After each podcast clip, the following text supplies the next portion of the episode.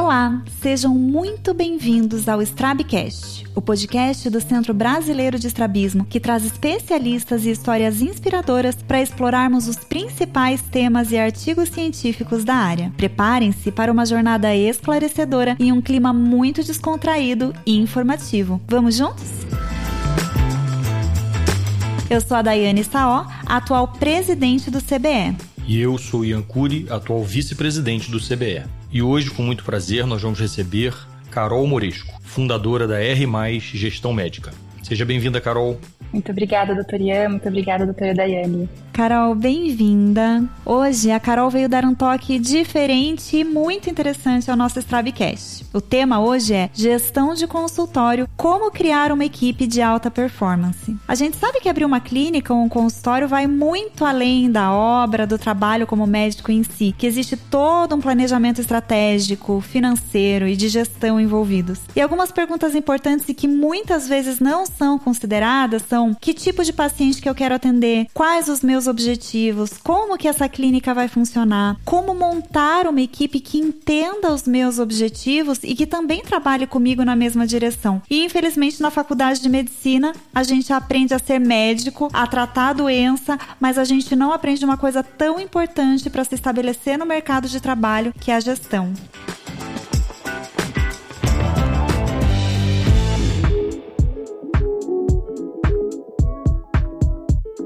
Então, Carol, para começar, conta um pouquinho pra gente da sua história, da engenharia pro Canadá, veio parar dando consultoria para médicos em todo o Brasil sobre gestão de clínicas. Conta pra gente a tua história, como que você veio parar até aqui e abrir a R+. Bom, então assim, a minha história vou resumir brevemente. Eu sou engenheira civil, eu comecei minha faculdade no Brasil e tive a oportunidade de terminar no Canadá. Então foi no Canadá que eu me apaixonei ainda mais pela engenharia sustentável engenharia que pensava muito sobre ecologia, né, ter uma casa sustentável. E quando eu voltei para o Brasil, eu vi que esse mercado não não tem tanto mercado ainda para o engenheiro, né? É muito difícil a gente falar em sustentabilidade, enfim. Mas eu caí de paraquedas num universo novo para mim, que era a engenharia hospitalar. Então, eu assumi a gestão de projetos hospitalares é, de uma grande construtora aqui no Brasil e comecei a atuar dentro de hospitais. Então, eu fazia toda a parte de construção mesmo e conheci muitos médicos. E nesse meu contato com médicos, eu percebi algo em comum a todos eles, que eu não conhecia por ser de uma área completamente diferente, por não ter nenhum médico na minha família, que é realmente a dificuldade do médico em fazer gestão. E aí, gestão, quando a gente fala, a gente está falando de todo esse tipo de gestão, gestão de pessoas, gestão do processo, gestão financeira. E eu via assim, um grande potencial nesses médicos que eu tinha contato, mas eu via que eles eram perdidos e muitas vezes eles não tinham para quem recorrer. E eu acabei me tornando amiga ou até mesmo uma consultora, é, enquanto eu não me conhecia com esse nome, mas eu ajudei muitos médicos a se organizarem, a ter um processo dentro das suas clínicas. E eu já fazia o MBA em gestão empresarial na época, na FGV, e gestão empresarial é para você fazer a administração de uma empresa. E aí, por que não ir para a empresa médica? Quais eram os meus concorrentes e eu comecei a estudar esse mercado. E descobri que era um mercado infinito, podemos dizer assim, porque a gente tem aí uma estatística de 50 mil novos médicos por ano se formando no Brasil, pouquíssimos com formação para poder fazer uma administração correta. E aí eu resolvi que eu ia abandonar a engenharia, senti um chamado, assim, né, além de oportunidade de mercado, claro, mas eu me sentia muito útil fazendo isso. Eu sou casada com um médico, meu marido é cirurgião plástico, então eu falo que eu vivo a medicina 24 horas por dia. Então eu fui dentro de casa entendendo cada vez mais a dor do médico, as dificuldades, os obstáculos, o quão longo é esse caminho para o médico realmente chegar no sucesso que ele imaginou lá atrás quando entrou na faculdade. E assim surgiu o R+. Então, o R+, é a empresa de gestão que cuida aí de todas as consultorias para que o médico consiga ter mais orientação para que ele possa iniciar sua carreira ou dar um pontapé importante na sua carreira através de orientações práticas. É assim que eu trabalho. Ai, que legal. E que bom, né, que você abandonou a engenharia e veio ajudar, né, a nossa, a nossa classe médica que é tão carente da, desse tipo de instrução e desse tipo de orientação. Eu sou é, suspeita para falar porque eu sou cliente da R+, então eu acho que você faz isso de uma maneira muito leve, muito didática e muito eficiente e é até por isso que a gente te chamou para compartilhar todo esse teu conhecimento no episódio de hoje. Ah, fico muito feliz. Isso mesmo, muito bom ouvir sua história, Carol. Mas assim, do ponto de vista prático, eu decidi que vou abrir uma clínica. Genericamente, por onde eu começo? Bom, falo que esse é um caminho longo, né? A partir do momento que você toma essa decisão, tomara que você tenha tomado essa decisão com muita consciência porque eu falo que no mundo da, das maravilhas é tudo lindo, mas a hora que a gente começa é muito mais difícil do que parecia. Quando o médico me procura e ele fala, ah, eu resolvi que eu vou abrir minha clínica, por onde que eu começo? Depende muito de onde ele tá. Então, assim, muitas vezes o médico ele já tem uma, uma sala que ele alugou e ele precisa de ajuda. Às vezes ele tem o pai que era médico e tem um consultório e aí ele resolve reformar e começar. Mas independente dele ter ou não esse lugar, o que eu sempre digo é, primeiro, resolveu abrir sua clínica, você precisa estudar o seu público para qualquer coisa. Vou estudar meu público-alvo. Quem que eu quero atingir? Será que essa clínica está no lugar certo? No bairro certo? Para o público certo? É, será que tem estrutura para receber o que eu estou procurando? Primeiro de tudo é isso. Então, quando eu falo de estrutura, eu vou atender um público infantil, vou atender um público mais velho. Preciso ter estacionamento, preciso ter comodidade, é fácil de chegar até ali, é num lugar de fácil acesso, de fácil, enfim. São várias as facilidades que a gente tem que pensar de acordo com o nosso público. Depois que eu defini tudo isso, eu preciso revisar o projeto arquitetônico. Então, essa é a facilidade, né? Eu falo que eu ter passado pela engenharia me trouxe muitos aprendizados, não foi perdido ter abandonado, entre aspas, a engenharia. A gente revisa o projeto arquitetônico. Então, o médico precisa de um arquiteto, Normalmente ele já tem alguém, um primo, um amigo, um tio, alguém que faz um projeto arquitetônico, mas poucas são as pessoas especializadas em projeto arquitetônico do ponto de vista hospitalar barra clínica. E aí a gente faz a, a revisão desse projeto arquitetônico de acordo com a RDC 50, para ver se o que o médico quer exercer ali está dentro do que exige a vigilância sanitária. Depois de tudo isso, a gente começa a pensar em identidade visual, como é que você vai se comunicar visualmente, em design, em logo, em comunicação visual da, da fachada, das comunicações de forma geral. Depois de tudo isso, quando a gente pensou em tudo isso, o médico precisa começar a fazer um planejamento. É, isso tudo está claro, considerando que o médico já fez um planejamento aí de gasto, né? Então, essa parte finge que vocês já calcularam tudo. Calculei que eu vou ter gasto com obra, enfim. A gente precisa falar de uma gestão de recursos. Então, assim, quando essa clínica estiver funcionando, quantas pessoas eu vou precisar ter para que ela funcione? Como que esses funcionários vão estar conectados. De que horas a que horas a clínica vai funcionar? Como é que vai funcionar o meu quadro de, de pessoas e o fluxo do paciente? Daí a gente começa a pensar em jornada do paciente e, por fim, a gente pensa aí num plano de inauguração e divulgação dessa clínica. Então, são muitas as etapas, eu tentei resumir aqui o que, que o médico precisa pensar quando ele vai construir a clínica dele, mas é importante que ele pense, né? Em quanto tempo ele está pensando em ter um retorno sobre esse investimento, é, quanto vai ser mais ou menos o custo médio mensal, quantos pacientes ele precisa atender, que convênios ele vai atender, que exames ele vai fazer. Então, são várias perguntas que eu acabo fazendo para que a gente consiga criar um plano estratégico. Legal, Carol. Acho muito bom você colocar isso e a forma de organizar de um jeito tão tão claro, tão lúcido, porque o que a gente vê na maioria das vezes são os nossos colegas e de uma maneira geral o médico ele é assim. Ele primeiro ele coloca o sonho dele numa obra, ele coloca o sonho dele numa clínica e depois ele vai pensar como é que ele coloca aquilo para funcionar. Exato. Eu não sei se é essa a impressão que você tem também, Exatamente. mas ele, ele vai correndo atrás das, das, das respostas depois. Exato. E às vezes, doutor, o que acontece é que o médico ele tem tanto esse sonho que a hora que a clínica começa a rodar e a conta no final do mês não fecha, porque é muito caro ter a clínica própria. Quem tem aqui sabe, né? Quem tá ouvindo a gente aqui sabe quão caro é isso. Muitas vezes é uma frustração que você batalhou tanto para chegar naquele seu objetivo, né? Quem não sonhou em entrar na faculdade de medicina e ter a plaquinha o seu nome, doutor, tal, na parede. Mas a hora que esse sonho chega, você não pensou em como que você ia fazer para organizar a tua vida e aí a conta realmente não fecha. Então demora um tempo até o, o, aquele, aquele empreendimento sair do lugar. E vocês têm essa dificuldade de fazer esses cálculos, de fazer essas análises. Então eu falo que eu fico muito feliz às vezes quando o médico chega para mim e não tem nada. Carol, eu tenho um sonho de construir a clínica, mas eu não sei se é o meu momento. Ontem mesmo eu conversei com uma médica do interior do Paraná e ela me falou isso, Carol, não sei se é o meu momento, não sei quando que eu vou pensar sobre isso, não sei quanto que eu posso investir, não sei nada. E aí esse é um momento bom, porque ainda dá tempo da gente falar, olha, talvez agora não seja o momento. Porque se você abre, você investe tudo, você vende suas coisas, você monta sua clínica e ela não te dá aquele retorno, muitas vezes você se decepciona com a medicina.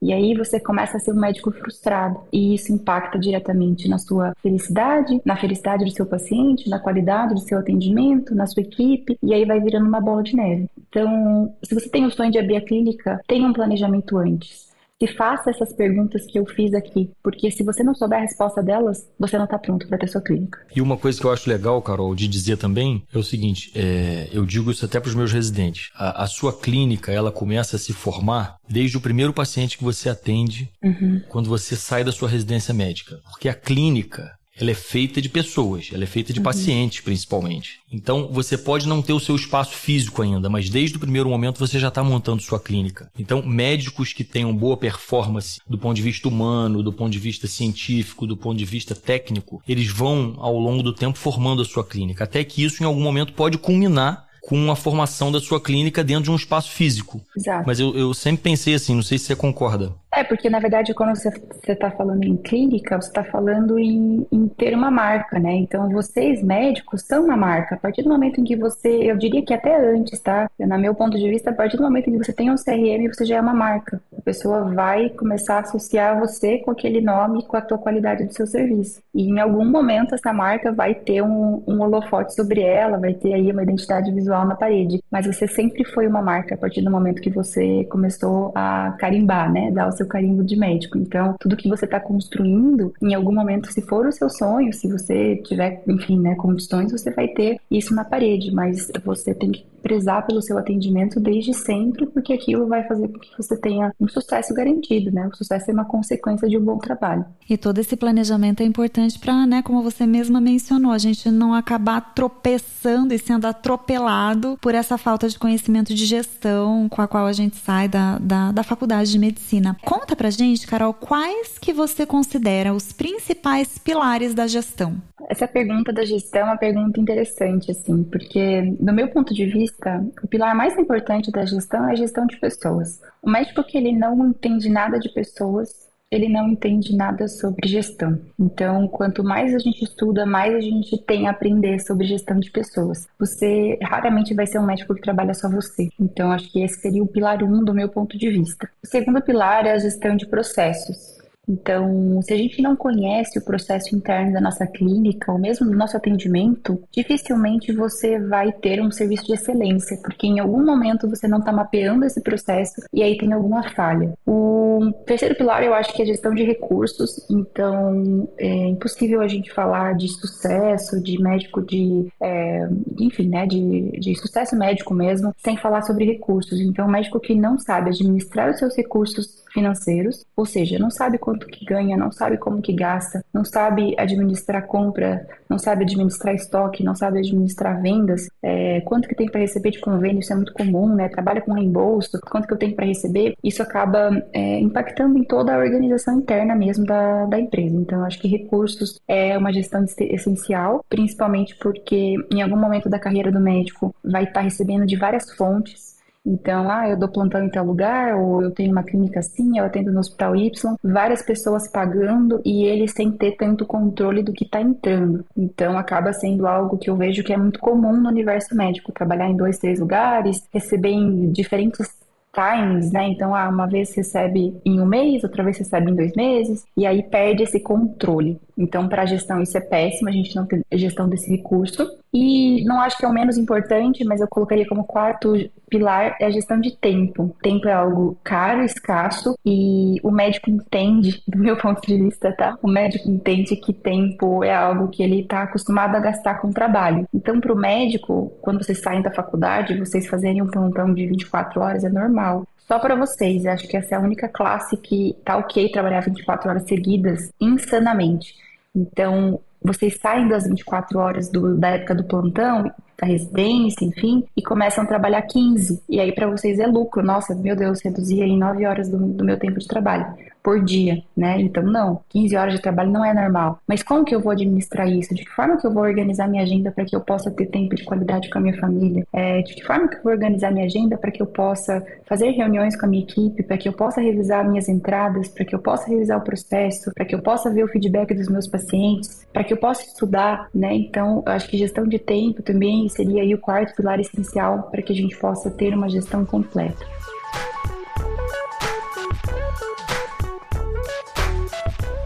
Legal, Carol. E eu queria focar um pouquinho nessa questão da gestão de pessoas. A gente sabe como é importante conseguir estruturar uma boa equipe para trabalhar com a gente, para refletir aquilo que a gente pensa logo na entrada, né? Vamos dizer assim. Dá algumas dicas pra gente de coisas que você considera fundamentais na hora de contratar um colaborador para trabalhar na sua clínica, para representar você. Olha, essa é uma resposta rápida de te dar, mas que a gente leva tempo para aprender. Então, acho que a dica essencial, assim, acho que a única dica que eu daria, valiosa mesmo, quando você for contratar, é você contratar a pessoa pelos valores dela. Mas isso pode parecer clichê, nossa, né? Contrate caráter, treine habilidade, a gente escuta essas frases. Eu concordo 100% com essa frase, mas o que eu digo é, quando eu falo de valores, a gente tem que conseguir fazer perguntas assertivas na entrevista, para que a gente possa tentar entender qual é o perfil desse funcionário potencial. Então, por exemplo, tem médico que é sistemático com horário, extremamente sistemático. Então, assim, eu não suporto que a pessoa chegue atrasada. Você vai perguntar para ela, você vai primeiro avaliar com quanto tempo de antecedência essa pessoa chegou para entrevista. Se isso é um fator importante para você. Então, poxa, a pessoa chegou com 15 minutos de antecedência para entrevista, significa que ela dá muito valor para o tempo tanto quanto o médico, provavelmente. Não, ela chegou com cinco minutos de antecedência. Tá, ela tem um certo grau de compromisso, mas ela não é a louca do tempo. É, depois, você vai fazer perguntas estratégicas para aquilo que você está buscando. Então, eu estou buscando pessoas que são extremamente pontuais, que dão valor para isso. Você vai perguntar: você mora aqui perto? Quanto tempo você demora para chegar aqui? Para você, qual seria um, um horário ideal para chegar no, no, trabalho? Porque ela mesma vai te dar as respostas na entrevista. É, se uma pessoa chega 8 e 5 e o horário de início é às 8, o que você acha dessa postura? Como você se sentiria? Então a gente começa a indagar, indagar perguntas durante a entrevista para guiar para aquilo que a gente está procurando. Então, um outro exemplo. O valor mais importante para o médico é honestidade e transparência. Você vai criar situações hipotéticas, né, hipóteses, para que você possa entender como aquela pessoa se comportaria em algumas situações. Então, esses dias eu fui atender uma clínica que se queixou muito pelo comportamento da funcionária. Olha, Carol, a funcionária tinha recém começado, ela tinha 15 dias de trabalho e ela viu a colega do lado pegando o carimbo do médico e assinando uma receita que era para o filho dela sem pedir para o médico. Ela viu e não falou nada. E aí, essa atitude mostra honestidade?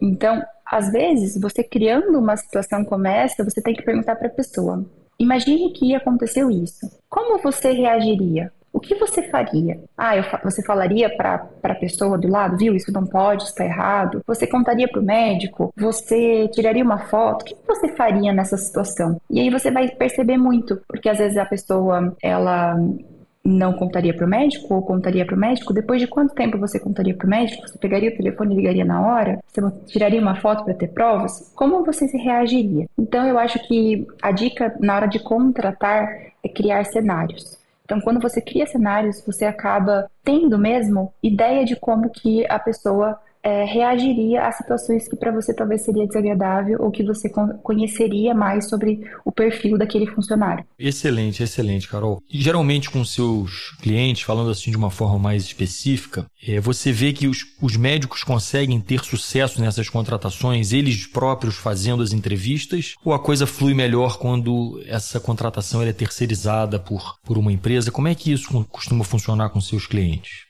Olha, doutor, eu acho assim, é você que vai estar convivendo ali no dia a dia. Então, o que eu sempre falo em todas as minhas consultorias é que eu quero ensinar vocês a fazerem. Terceirizar é uma opção, mas você que vai ter esse filho. Então, eu falo que eu sou muito dos sentidos, da energia, eu acredito muito nisso. Então, eu procuro fazer as entrevistas e sentir as pessoas. Mas para os meus clientes, a grande maioria acaba entrevistando por si só. Quando eles estão em consultoria de, de equipe comigo, eu ajudo na contratação, se for necessário. Eu faço junto com eles para eles perceberem quais são os tipos de pergunta que eu, perguntas que eu faria nessas, nessas, nessas situações aí. Preciso entender quais são os valores da empresa, mas costuma dar muito certo assim, sabe? É, uma coisa importante é você treinar esse, esse funcionário depois, né? Então, não adianta você ter um mega de um funcionário na contratação, perceber que ele daria super certo, mas você não tem frequência aí no treinamento dele. Então, muitas vezes você vai encontrar uma pessoa cheia de valores iguais aos seus,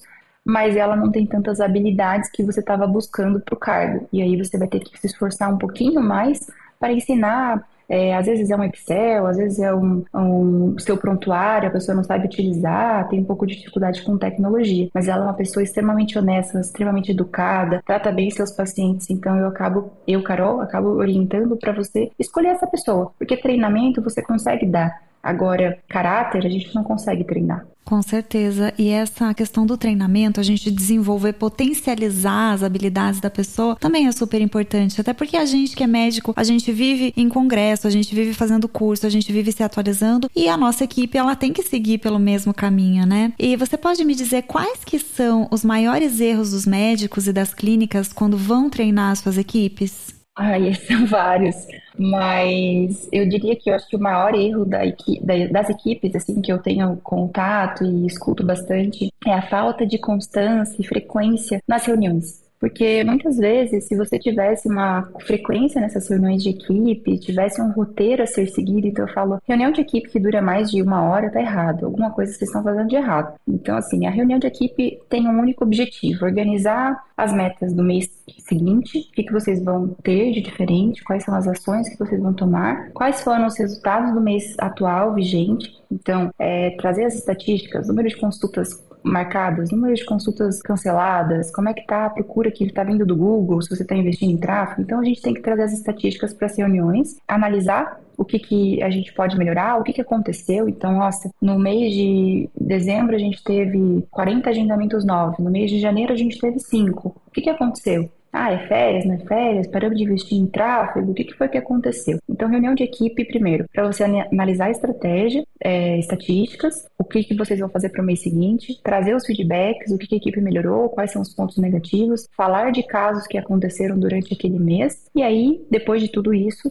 é, realmente fazer acontecer no mês seguinte. Então, eu acho que o erro um das clínicas que eu atendo, não ter frequência nessas reuniões, e aí vocês podem estar pensando, Carol, qual é a frequência ideal dessas reuniões? Eu falo assim, se a clínica está redonda, bonitinha, tudo funcionando, uma reunião uma vez por mês está mais do que suficiente. A clínica está engatinhando, está tendo dificuldade, está tendo problema, reclamação de paciente, de uma semana a 15 dias essa, essa reunião tem que acontecer, tá? E o segundo erro que eu acho que é bem comum na, na gestão de pessoas das clínicas, que eu vejo bastante, é a falta de paciência dos médicos. Então eu falo que o médico ele é um ser extremamente evoluído, né? Vocês foram muito selecionados desde a época do, da faculdade, depois residência, depois mercado de trabalho, então vocês foram se especializando muito, estudando muito, e aí, como vocês são um QI diferenciado, vocês acabam não tendo muita paciência para mostrar como é que faz, para explicar de novo, para refazer, porque é muito mais fácil você falar assim: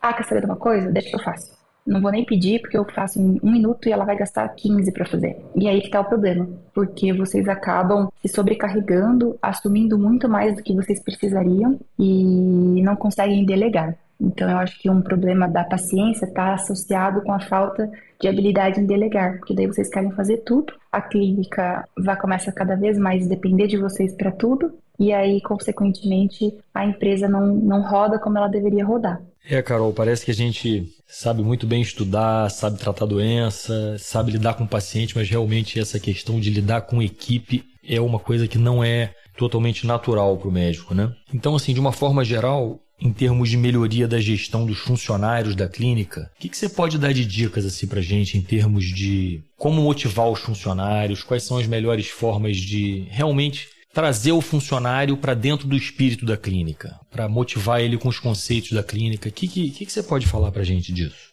Olha, primeiro eu falaria sobre treinamento, como eu já falei, mas eu acho que uma dica bem legal que eu gosto de praticar durante os meus treinamentos é a gente sentar junto, organizar a equipe ali, todo mundo que participa ativamente daquela empresa, é, e ver todas as tarefas que aquela pessoa desempenha. Então, assim, desde o ligou a luz, ligou a televisão, colocou o cheirinho na sala de recepção, enfim, tudo que ela faz ao longo do dia vai estar listado, como ela faz, enfim, isso começa a dar cara para nosso, para nossa gestão de processos, que foi um dos pilares que eu falei ali, o segundo pilar. Então, quando a gente está falando de processo, a gente precisa entender em que etapa cada pessoa atua e se ela não faz o dela, onde que aquilo impacta, se tem ações subsequentes. É que nem se a gente for numa, numa fábrica de montagem de carro, se uma pessoa não pinta o carro, o carro não continua. E aí assim, assim sucessivamente. Então, cada parafuso tem que ser listado nessa lista de processos internos de cada um dos funcionários. E aí, voltando à sua pergunta, como motivar, né, como manter a equipe engajada, eu acho que muito disso está na forma como você trata os seus funcionários. Então, eu digo sempre que a reunião de equipe já é um grande avanço, porque é a oportunidade do seu funcionário falar com você, é a oportunidade de você dar um feedback positivo, porque a gente não tem o hábito de dar feedback, então é muito gostoso a gente ser elogiado, a gente ser reconhecido, então a reunião de equipe é algo que putz, tem que fazer. Eu falaria um pouquinho sobre bônus, bonificação, de acordo com as metas estabelecidas nessa reunião, de acordo com as estatísticas da empresa. Então, esse bônus, ele pode ser financeiro, pode ser de, dinheiro, e aí tem algumas estratégias que a gente pode falar sobre isso, mas ele pode ser um bônus que também vai trazer um benefício para você médico. Então, por exemplo, ah, as meninas que trabalham na minha clínica, elas não gostam muito de se arrumar, não sabem fazer maquiagem, eu queria que elas fossem mais bem apresentadas. Poxa vida, bateram a meta? Paga um curso de automaquiagem. Deixa elas aprenderem a se maquiar. Veja se elas não vão começar animadas. Veja se elas não vão começar felizes que você está investindo. É, poxa, vai ter um, um, show bem legal na, na cidade elas bateram a meta. Vão todo mundo no show paga o ingresso para elas, leva elas, vai ter um curso, manda num curso. Então, essas são formas de mostrar que você está investindo no seu funcionário. Um happy hour,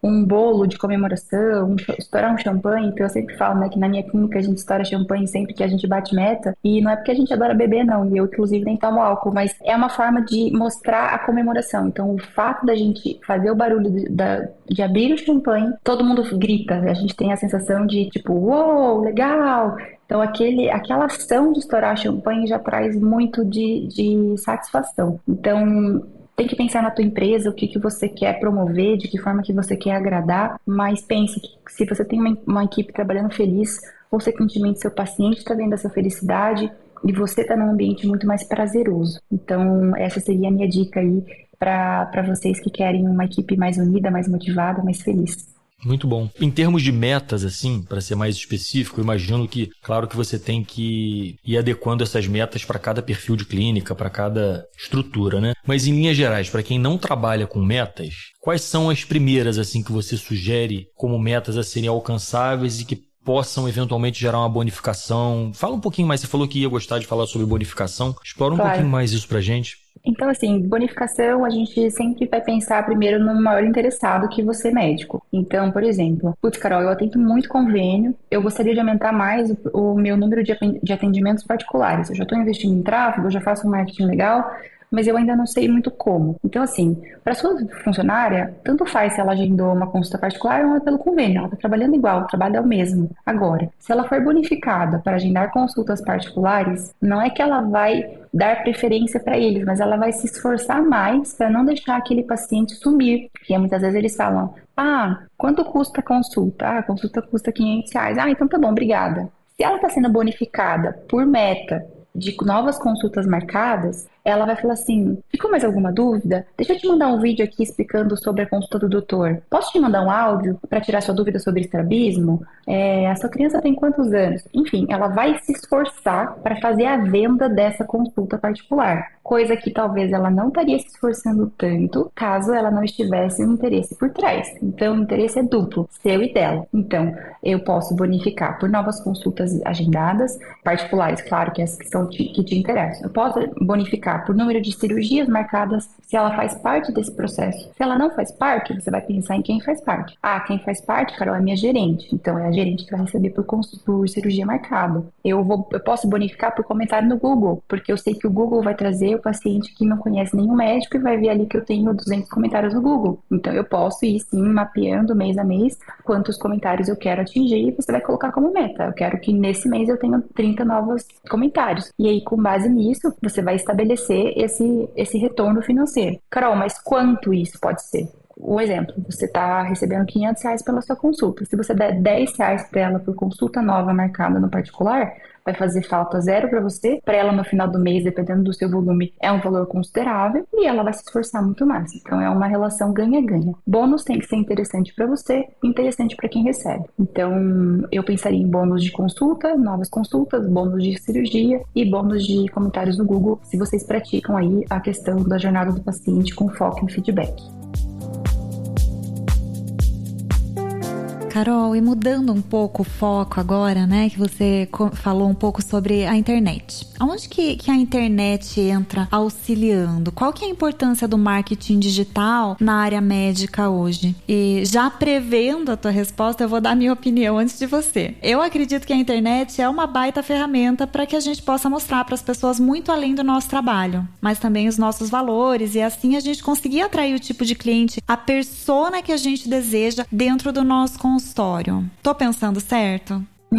tá pensando bem certo, doutora. É, eu falo assim, olha, a gente precisa acompanhar a evolução do mercado, né? Então, antigamente, quando os nossos pais, os nossos avós é, se formavam médicos, que era um negócio muito raro, né? Então, por exemplo, eu não tenho ninguém de médico na minha família, a não ser meu marido. Você ganhava ali uma placa, né, com o seu nome e era um, um evento na cidade, né? Ir no doutor fulano de tal. As pessoas, todo mundo sabia que tinha um doutor lá naquele lugar que se formou e tal e veio voltou para a cidadezinha. Hoje em dia, não mais. Então, assim, que nem eu falei, né? 50 mil médicos se formando por ano. Como é que eu vou encontrar o meu médico para chamar de meu? Como que eu vou ir num médico sem indicação? Então, a internet hoje ela é uma facilitadora. O que eu sempre digo é que a rede social, ela é social. Ela tá ali para que a gente possa mostrar quem a gente é. Tivemos a vantagem de poder mostrar o nosso lado profissional na rede social. Poderia existir um, uma ferramenta do Instagram que falaria: não, aqui você não pode falar de trabalho, só, só de social, mas não existe isso. Então a gente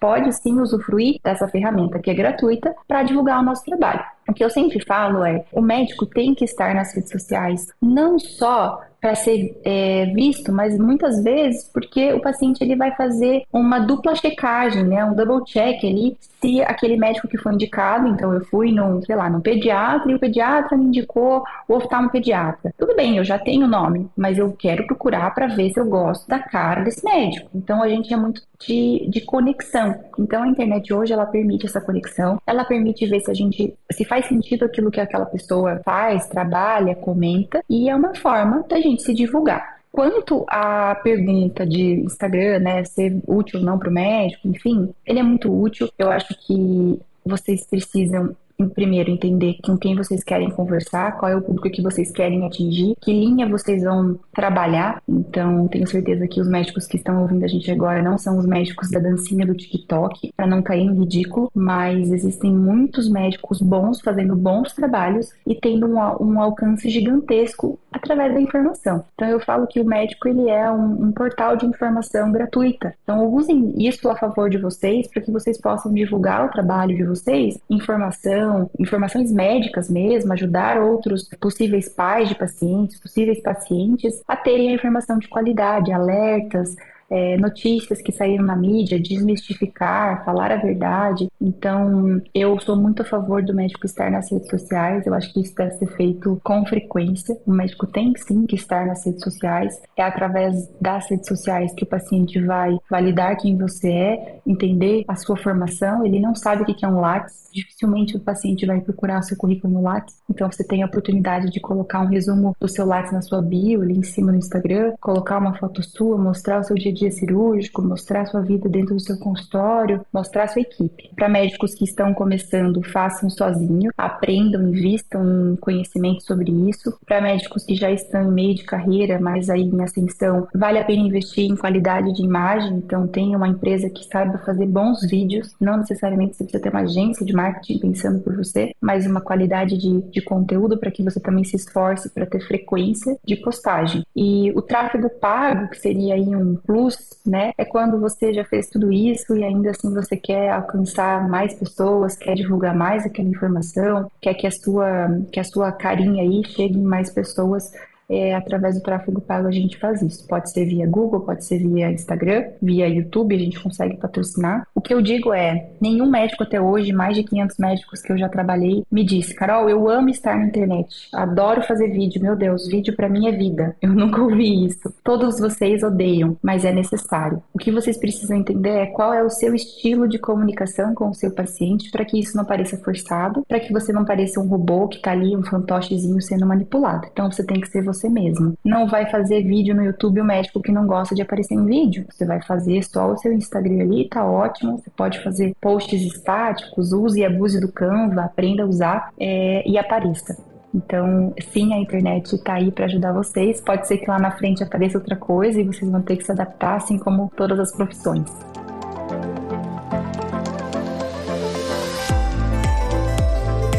Carol, papo legal, papo leve, papo diferente para o público aqui do Strabcast, que está acostumado com outros temas mais técnicos, mas que você veio trazer, colocar luz num tema tão importante que é a gestão médica. Para a gente começar a finalizar, dá algumas dicas para gente, para o médico que queira, de forma geral, alcançar o sucesso.